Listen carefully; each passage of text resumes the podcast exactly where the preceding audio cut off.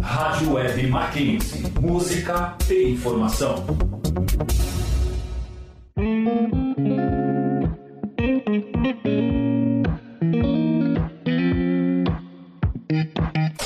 Entre nós.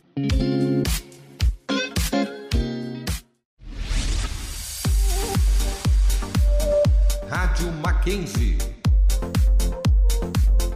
Sejam muito bem-vindos ao Entre Nós, seu programa feito de alunos para alunos, irá te informar de eventos, palestras, acontecimentos e o mais legal de tudo, toda semana trazemos um convidado novo para um bate-papo.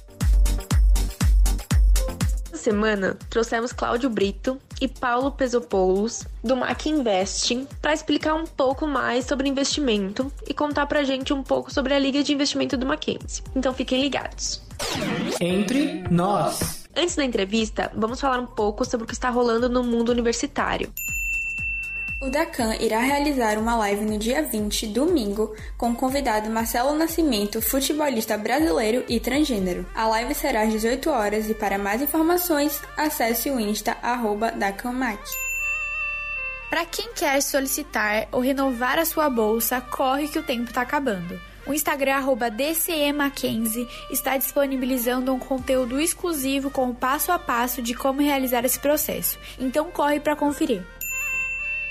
E para quem está preocupado com as horas complementares, não se esqueçam que tem até o dia 26 desse mês para colocar suas atividades em dia. Para saber como realizar esse processo, acesse o Instagram @machoras, que lá eles explicam o passo a passo.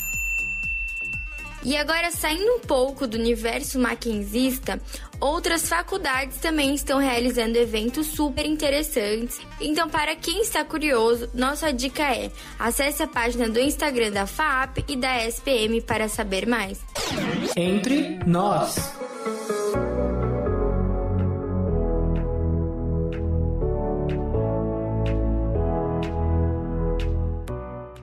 Oi, gente! Essa semana trouxemos uma entrevista bem legal para vocês. Vamos bater um papo com Cláudio Brito e Paulo Peso Poulos, que fazem parte da Liga de Investimentos do Mackenzie, o Mac Investing, onde trazem várias oportunidades para ajudar vocês a se desenvolverem nessa área. Eles vieram contar um pouquinho de como funciona o projeto deles e também falaram um pouco sobre investimento.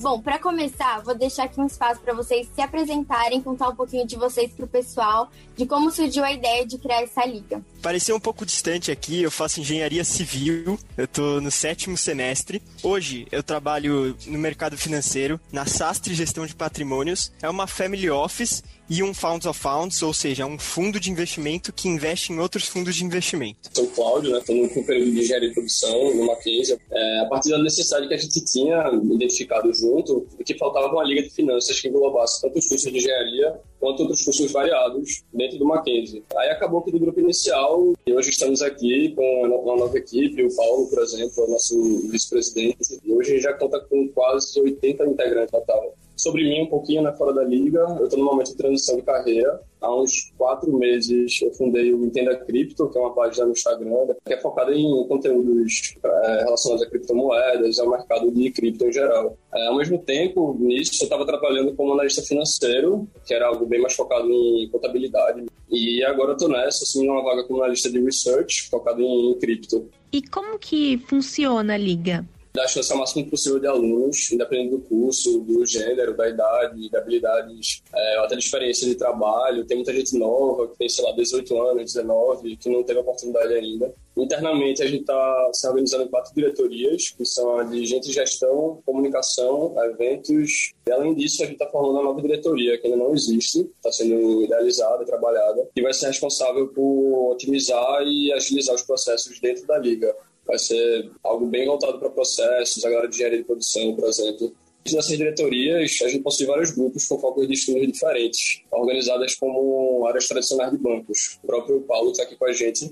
Ele é, por exemplo, ele é líder do grupo de research. Além desse grupo dele, de research, a gente tem grupos de tech, tecnologia, né, ações, PE e IB, que é Private Equity Investment Banking, fundos em renda fixa, só para citar alguns exemplos aí. Que áreas que vocês atuam? Bom, dentro da liga, eu sou vice-presidente, né? Como vice-presidente, o que, que eu faço? Eu tento ajudar mais os integrantes. Então, alguém precisa de auxílio em qualquer área, eu tô ali, eu tô pronto. Além de sempre estar tá buscando parcerias para a liga, o maior intuito mesmo é fazê-la crescer e dar essa independência para os próprios alunos sugerirem coisas, atividades, ideias e publicando, buscando ajuda. Agora, como líder na área de research, a gente tenta desenvolver umas pesquisas mensais, sempre analisar um setor. É, como a gente separou o grupo de research? A gente separou em três subgrupos, sendo pesquisas macroeconômicas, é, análise setorial e valuation. Conforme muda o setor em análise, a gente faz uma rotação ou seja, quem estava em macro passa para setor, quem estava em setor passa para valuation, quem estava em valuation passa para macro. Isso para todo mundo sempre aprender pelo menos um pouco de cada área. De quanto, quanto tempo vocês fazem essa rotação? Então, normalmente é mensalmente. A gente tentou organizar duas semanas para pesquisa, uma semana para colocar em um PowerPoint, deixar tudo bonito e a última semana para apresentação. Então, passou um mês, a gente muda o setor. Mudando o setor, a gente faz essa rotação. Aí, da minha parte, dentro da liga, eu sou o presidente e fundador. Desde o começo, eu tive que trabalhar como faz tudo, sabe? Desde tarefas muito básicas a questões de estratégia muito mais complexas e avançadas. Hoje, a gente está, com a ajuda do Paulo e da Maria, que está aqui, mas é nossa secretária, a gente forma um planejamento estratégico, né? Hoje a gente está, aos poucos, tentando descentralizar esses processos, desenvolver cada vez mais autonomia para os líderes e diretores, isso tudo para tentar deixar a liga mais ágil e mais complexa, assim, mais estruturada. Vocês sugerem para quem quer se expor ao mercado de ação? Bom, para quem quer se expor ao mercado de ação, eu sugeriria muito a diversificação. É, tem uma frase muito famosa que meu pai sempre me falou: você nunca pode colocar todos os ovos em uma cesta só. Então imagina, você tem todos os ovos em uma cesta, essa cesta rasga, essa cesta cai, você acaba perdendo todos os ovos, certo? Então por isso é muito importante diversificar. Você não pode ter todas as ações em um só setor ou tudo que você tem dinheiro em uma só ação. Tem um exemplo muito bom que eu uso que é a própria Saraiva. A Saraiva antigamente ela era muito bem conceituada, tinha uma em cada esquina, todo mundo conhecia. Ela valia 30 reais. Uma ação da Saraiva valia 30 reais. Então você investiu nela porque você falou, poxa, Saraiva, não tem ninguém à altura da Saraiva, adoro ela. Tá bom. Aí conforme o tempo passou, surgiu plataforma de streaming, veio uh, a Amazon, que começou a vender livros online, veio o Kindle, que passou a ser literalmente um livro em tablet, e isso foi desvalorizando a Saraiva e hoje vale 50 centavos. Então, você tinha uma ação que valia 30 reais, hoje ela vale 50 centavos. Você teria perdido quase tudo que você tinha investido se deixasse concentrado só em uma coisa. O que vocês acham que todo investidor deve saber? Noto muito hoje em dia na galera que está entrando nos investimentos é que eles buscam muito enriquecer da noite para o dia e não buscam a construção do patrimônio dia após dia. Acho que algo importante também que eu gosto de frisar é que o investidor tenha sempre em mente qual a tese sólida do, do investimento. Porque, além da tese sólida, acho que o horizonte de tempo também que ele vai projetar para determinado investimento, porque tudo vai depender disso. Se determinado investimento é bom ou não, vai depender da janela de tempo que você analisa. Pode ser que o investimento seja muito bom a curto prazo e péssimo a longo prazo. Ou o contrário também pode ser válido. Até porque também na, na hora H que você comprou um, ativo e o preço dele começou a cair, é, a reação natural é de você querer vender logo. A qualquer preço se desfaz mesmo com prejuízo, né? Quando você tem uma, uma tese sólida, bem elaborada, sabendo quanto de tempo você quer colocar naquele investimento, você aproveita a baixa de preço para acumular mais e mais aquele ativo, porque ele, querendo ou não, o mesmo ativo sendo negociado a um preço mais baixo agora. Então, em tese, ele está em promoção. É, para mim, eu acho que esses fatores são essenciais assim, para o investidor que, que você acha que a gente deve procurar quando a gente analisa uma empresa para investir? Existem várias formas, certo? E o ideal é buscar ajuda de algum profissional qualificado. Mas, a grosso modo, assim, eu diria que buscar analisar primeiramente a situação do país. No nosso caso, a gente pensa mais em Brasil, né? Mas também, cada vez mais a gente vê o pessoal investindo fora. Eu, você nem precisa ter muito dinheiro para fazer isso. Mas, assim, como eu já ia falar, uma empresa com bons números nem sempre tem bons fundamentos. E vice-versa também. Pode ser que ela tenha excelentes números, mas não tem uma boa projeção para frente. E aí, por isso, acho que você tem que analisar várias faces de uma mesma empresa para chegar numa decisão se vai investir nela ou não.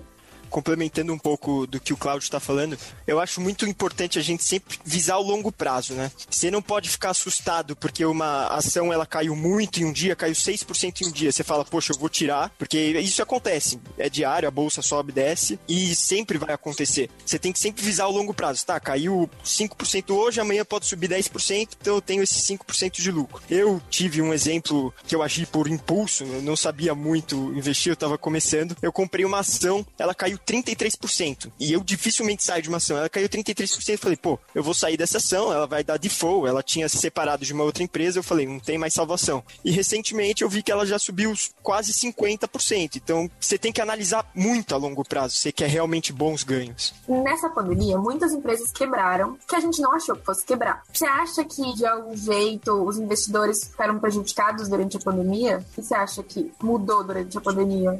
Muita gente foi prejudicada, principalmente quem estava em setores de tipo aviação, turismo, shopping. Os que sofreram menos foram que estavam em serviços essenciais, que seria mercado, é, saúde, como farmácia, intermédicas e energia, que eles são serviços essenciais, todo dia você vai usar, dificilmente você vai largar um deles. Mas era esperado investidor prejudicado. A bolsa caiu 45% do pico da pandemia, não tinha como não sair um prejudicado.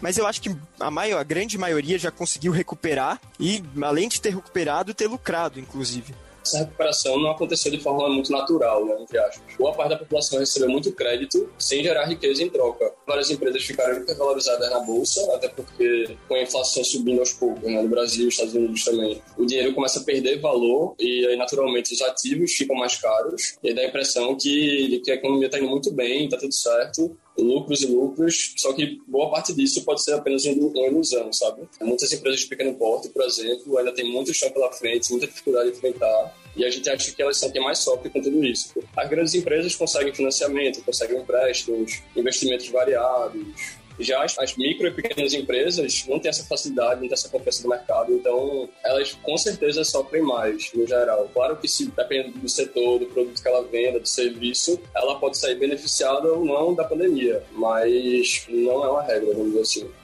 Falando mais um pouquinho sobre isso, vocês acreditam que estamos à beira de uma falência da economia mundial?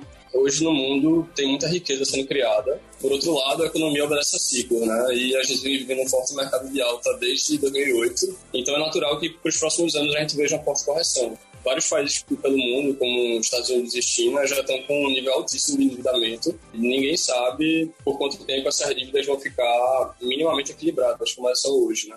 Eles vão rolando a dívida, vão empurrando para frente para o nosso lado de investidor, né, o pessoal que está ouvindo, na dúvida, eu diria que o melhor para se proteger é já começar a pensar na, na, possibilidade de socorrer agora, começar a se expor mais a ativos estratégicos, como, sei lá, dólar, ouro, moeda forte, metais preciosos, por exemplo, criptomoedas, talvez, para quem gosta mais de risco. Quem está começando nessa área, qual seria uma boa sugestão de investimento? Então, sugestão de investimento eu acho que depende muito de você. Depende o risco que você quer tomar. Você prefere arriscar bastante, ter um bom retorno, ou você prefere ficar seguro e ter um retorno não tão alto. Depende também o, o quanto você precisa desse dinheiro, em quanto tempo você precisa desse dinheiro. É, eu acho legal começar pensando sempre que você for investir, você começa por uma reserva de emergência. Então você começa com títulos mais seguros, é, seja fundos de renda fixa, CDBs com liquidez diária, sempre para ter esse dinheiro fácil, se tiver uma emergência mesmo. É, se o pneu furou, preciso de um novo pneu, tá bom, eu pego um pouco daqui, vou lá e compro um novo pneu, mas sempre ter esse dinheiro extra. Agora, para a segunda parte, seria mais essa renda complementar. Então você pega um pouco do restante do dinheiro, vai para conseguir mais dinheiro. Então você vai em ações, BDRs, ETFs, fundos imobiliários, fundos de ações, fundos multimercados e entre outras coisas. A reserva de emergência muitas vezes é meio que ignorada ou maltratada, vamos dizer assim, pelas pessoas, pelos investidores, porque eles só eles olham aquilo como um investimento individual. Ah, vou colocar aqui na Selic, por exemplo, um dinheiro ele vai render pouquíssimo ao ano, mas o pensamento para a reserva de emergência não deve ser esse, pelo menos na minha visão, na minha estratégia. Para mim, a reserva de emergência serve justamente para emergências, assim, como o Paulo falou da questão do pneu e tal. É para evitar que você precise tirar um dinheiro que está investido a longo prazo, que pode estar tá em alta ou em baixa, e você manter esse dinheiro lá, quieto, investido. Pode ser que você tenha algum problema, alguma emergência durante o período de baixa e precise vender ele. Para evitar isso, você tem esse caixa fácil seja para grandes, grandes questões, seja para pequenas questões na vida que acontecem todo dia, para você deixar uma parte do seu investimento sólida ali guardada a longo prazo, vários anos, e outra fatia pronta para você gastar agora, se precisar, com alta liquidez. E aí, para ter alta liquidez, você abre um pouco mão de, de altos retornos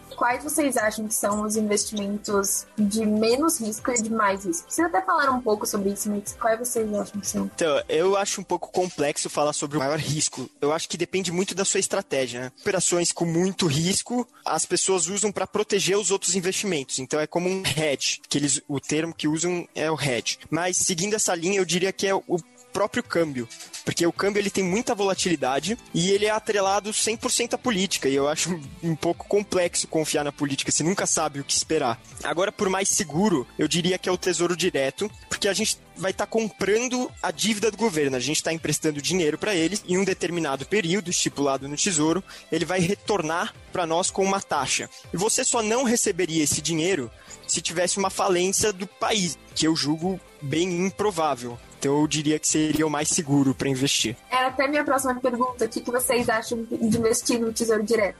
Associando um pouco a renda fixa, né, assim, eu acho fundamental. Como eu já falei, apesar dele não trazer grandes retornos, ele pode funcionar como uma, uma bela proteção de carteira, né? A renda fixa, por questões de estratégia, normalmente não é, normalmente é muito necessária. Tipo, a gente está acostumado a tempos de bull market, né? Que não nota muito isso, mas no bear market é para onde para não dizer todos, é para onde boa parte dos investidores vão correr de alguma forma. Assim. E o Claudio até comentou um pouquinho sobre, mas ultimamente muita gente tem falado das tal criptomoedas. O que vocês acham sobre isso? O que vocês acham que a gente precisa saber para começar a investir nesse meio? Qual é a opinião de vocês? Criptomoedas, como eu já falei, que eu tenho uma página no Instagram e estou começando a trabalhar com isso, eu sou um pouco suspeito para falar. Na minha visão, o mundo cripto está só no começo ainda, as pessoas estão vendo só a superfície de tudo que vem por aí ainda, sabe? O mundo cripto tem muita coisa, ele parece muito complexo no, no começo, assim, realmente para quem não pegou ainda o jeito, é, uma, é, é, um mercado mais arriscado, envolve muita novidade, muito risco, tem muita coisa que precisa ser validada ainda para dar certo. Para começar a investir, eu acredito que o mais importante para você começar nas criptomoedas seja você não dedicar grande porcentagem do seu patrimônio a elas. Por mais que você tenha segurança de que algo vai subir ou vai cair de preço, é, o mundo cripto ainda é muito novo, ele é muito volátil. Eu acho que tem que começar aos poucos. Acho que eu diria isso, começar devagar, buscar conhecer primeiro o que está investindo e muito importante também, sabendo que ela pode desabar no dia seguinte se você comprar, eu diria para você ter na cabeça o que você faria se ela caísse, o que você faria se ela subisse, por exemplo. Normalmente quando eu tenho uma cripto que o preço sobe muito, eu corto um pouquinho do que ela já lucrou e mantenho ela lá comprada. E aí realoco essa grana que eu, que eu vendi em uma cripto que caiu, por exemplo. E aí a carteira vai estar sempre sendo balanceada e no longo termo eu vou acumulando mais ativos para pegar, para surfar um eventual ciclo de alta, por exemplo. Vocês falaram da situação da Saraiva, que as ações caíram muito, e um bom investidor ele teria identificado e tiraria o dinheiro de lá, não tiraria? Quando que vocês acham que é a hora de tirar o dinheiro de uma empresa? E olhar e falar: não, isso não tá funcionando, vou tirar meu dinheiro daqui. Tem gente que até hoje tá investindo em Saraiva, em Oi, por exemplo, porque pega mini trades ali que às vezes ela varia centavos no dia, aí quando você pega isso em porcentagem, é uma alta porcentagem, tanto para cima quanto para baixo. Então as pessoas meio que brincam de fazer trades com isso. É, eu vou falar um pouco do meu exemplo que eu citei, que eu tinha perdido 33%. Por que, que eu saí dessa empresa? Eu saí porque eu vi que ela tinha separado de uma outra empresa muito grande. Uma empresa que é grande, mas não, não tem mais salvação, não tem como ela subir de novo. Infelizmente eu estava errado, ou feliz, felizmente para outros, né? Eu pensei que fosse a hora para sair pela notícia que me veio. Eu analisei o macro, o setor, eu falei, não vai rolar eu ficar nessa empresa. O Paulo, por exemplo, traçou uma estratégia, fez o que precisava fazer, na hora que parou de fazer sentido na cabeça dele, que não quer dizer que seja a verdade absoluta do mercado, até porque ninguém é maior que o mercado. Parou de fazer sentido, ele pensa naquele ativo hoje, tipo, ah, esse ativo hoje, com esse preço, vale a pena para frente? Ou ele já tá num preço que eu já considero alto, não vejo muito para crescer? Por exemplo, se perder tudo que ele ganhou numa, numa eventual queda, vai me prejudicar muito, não vai? Quanto eu tenho de porcentagem de carteira de alocação dele? Tem uma série de fatores aí, mas tudo entra no que eu falei da estratégia. Por isso que prezo tanto para as pessoas não entrarem em ativos sem conhecer antes, minimamente dele. E assim que tiver uma decisão feita, uma estratégia definida é, para cada ativo, ela seguir com aquilo independente do que aconteça. o segredo está em quando você errar, tentar errar com prejuízo pequeno, errar pequeno, né? E quando acertar, acertar bem. Na média, você só tem que acertar um pouco mais do que errar. E aí você vai construir o seu patrimônio. É, você erra exatamente para aprender. Você só aprende errando. Né? O ideal, né, a gente agora, jovens, estudantes, com um patrimônio pequeno ainda, para no futuro, quando já tiver uma família, já tiver uma estabilidade financeira, já tiver patrimônio maior, é, já com a vida mais estabilizada, que não permita você cometer grandes erros, você não errar tanto, ou pelo menos errar por coisas mais banais, assim, nada muito que vai comprometer seu desempenho de carteira global, assim. E para finalizar, a gente queria saber se vocês têm algum projeto futuro da liga que vocês possam contar pra gente. A gente tem grandes projetos para a liga. O principal dele é sempre conseguir desenvolver nossa área tecnológica para desenvolver os integrantes para o mercado de trabalho de qualquer forma, seja em pesquisas, seja no próprio desenvolvimento, certificações, etc. Agora, uma novidade exclusiva que nem os integrantes sabem, vocês são as primeiras a saber, junto com o grupo de tecnologia da liga, a gente está tentando pensar em uma competição dentro da liga, consigamos analisar uma rentabilidade de carteiras criadas pelos integrantes. Ou seja, mensalmente eles vão atualizar uma carteira com 10 ativos, sejam 7 nacionais, 3 internacionais.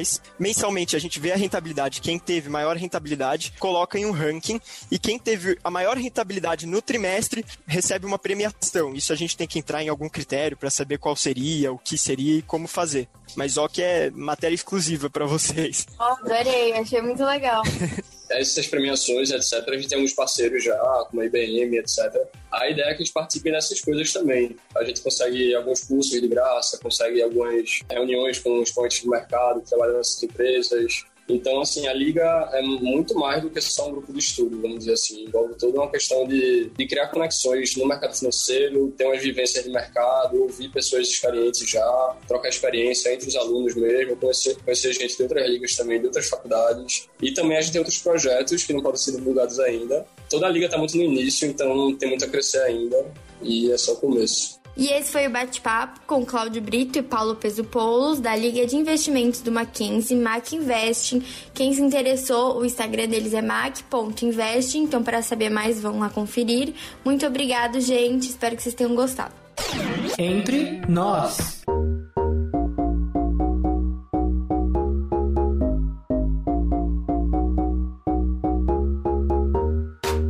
Agora vamos às indicações de cada um para essa semana. Nessa parte, nós gostamos de dar dicas para vocês, seja de algum filme, site, série, página em redes sociais e outras coisas.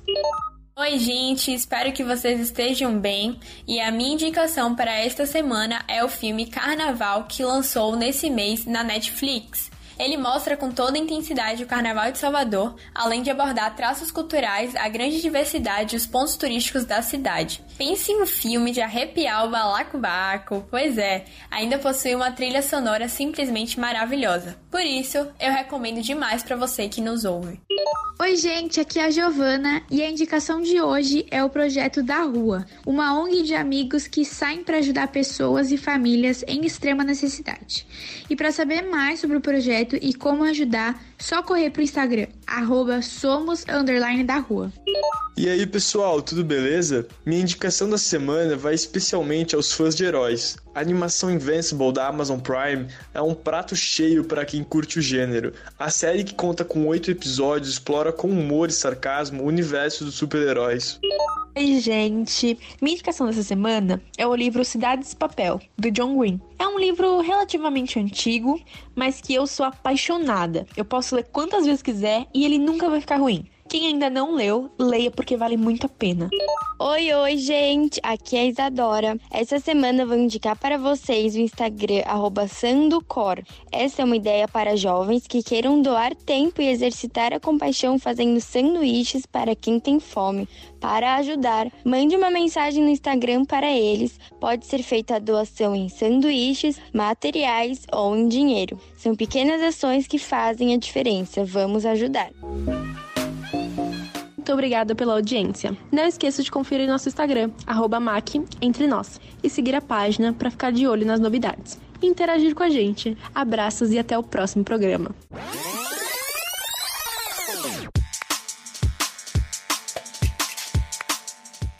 Este é o programa Entre Nós, dirigido por Isabela Buono, Isadora Henriques e Marina Camaroto. Redigido por José Luiz Porto, Teodoro Adum e pesquisas realizadas por Mariana Magalhães com a participação de Giovana Moura, Larissa Carvalho e Teodoro Adum, com a supervisão do professor Álvaro Bufará e trabalhos técnicos realizados por Doni Paruti e Emerson Canoa. Entre nós. Rádio Web Mackenzie. Música e informação.